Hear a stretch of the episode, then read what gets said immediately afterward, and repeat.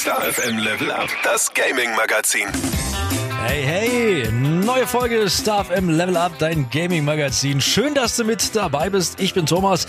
Liebe Kollege und KA, macht jetzt mal ein bisschen Pause, aber ich starte jetzt erstmal für dich mit den aktuellen Game News.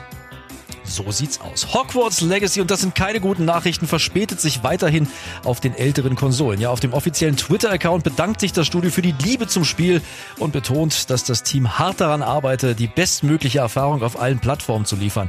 Man benötigt aber mehr Zeit, also wird Hogwarts Legacy erst am 5. Mai 2023, ursprünglich sollte es mal im April rauskommen, für die PlayStation 4 und die Xbox One rauskommen. Nintendo Switch-Spieler, die Frage kommt immer wieder, die müssen sich dann noch länger gedulden. Für die Handheld-Konsole kommt Hogwarts Legacy Legacy voraussichtlich erst am 25. Juli auf den Markt. Also eher Bad News jetzt erstmal.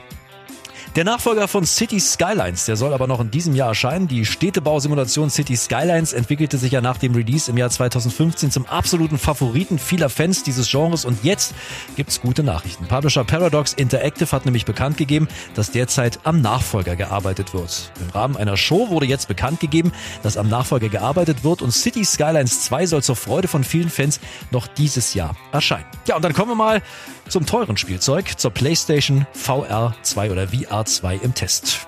Die VR-Brille, erinnern wir uns, kam im Februar auf den Markt. Wir haben ja darüber berichtet hier bei Starf im Level Up und nach den ersten paar Wochen gibt's jetzt schon so einige Erfahrungsberichte. Die Computerbild schreibt zum Beispiel, die PlayStation VR 2 hebt die virtuelle Realität auf ein neues Level. Rundherum schicke, flüssige Bilder sowie Vibrationsmotoren, haptisches Feedback in Brille und Controller machen richtig Laune. Die Auswahl an Spielen zum Start ist ordentlich, schreibt die Computerbild. Allerdings gibt's nach wie vor Hürden für die Virtual Reality aus dem Hause Sony. Viele Spiele bleiben eben blass, wirken behäbig oder wie Tech-Demos ohne Langzeitmotivation. Außerdem sollte jedem Spieler klar sein, dass auch ihn die Reisekrankheit einholen kann. So ist das übrigens bei mir, ja. Ich, äh, naja bin danach gar nicht mehr Herr meiner Sinne. Obendrein ist der Preis auch saftig, ja, mit 600 Euro in etwa so hoch wie der der PlayStation 5 selber. Wen aber all diese Dinge nicht stören, der bekommt eine der bis dato besten VR-Brillen. Computerbase schreibt, die VR ist nicht perfekt, hat aber als VR-Headset eine Empfehlung verdient.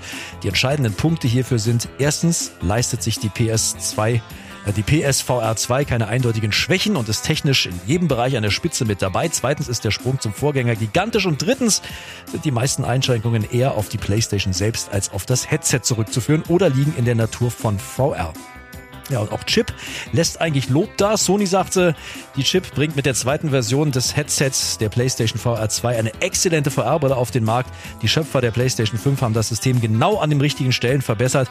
So kommt das neue Headset jetzt mit Inside-Out-Tracking, einer besseren Auflösung und mit einer Eye-Tracking-Funktion. Damit erkennt das Headset die Bewegung der Augen und weiß, auf was der Spielende seinen Blick fokussiert. Auch die neuen PSVR 2 Sense-Controller machen richtig Spaß, schreibt Chip.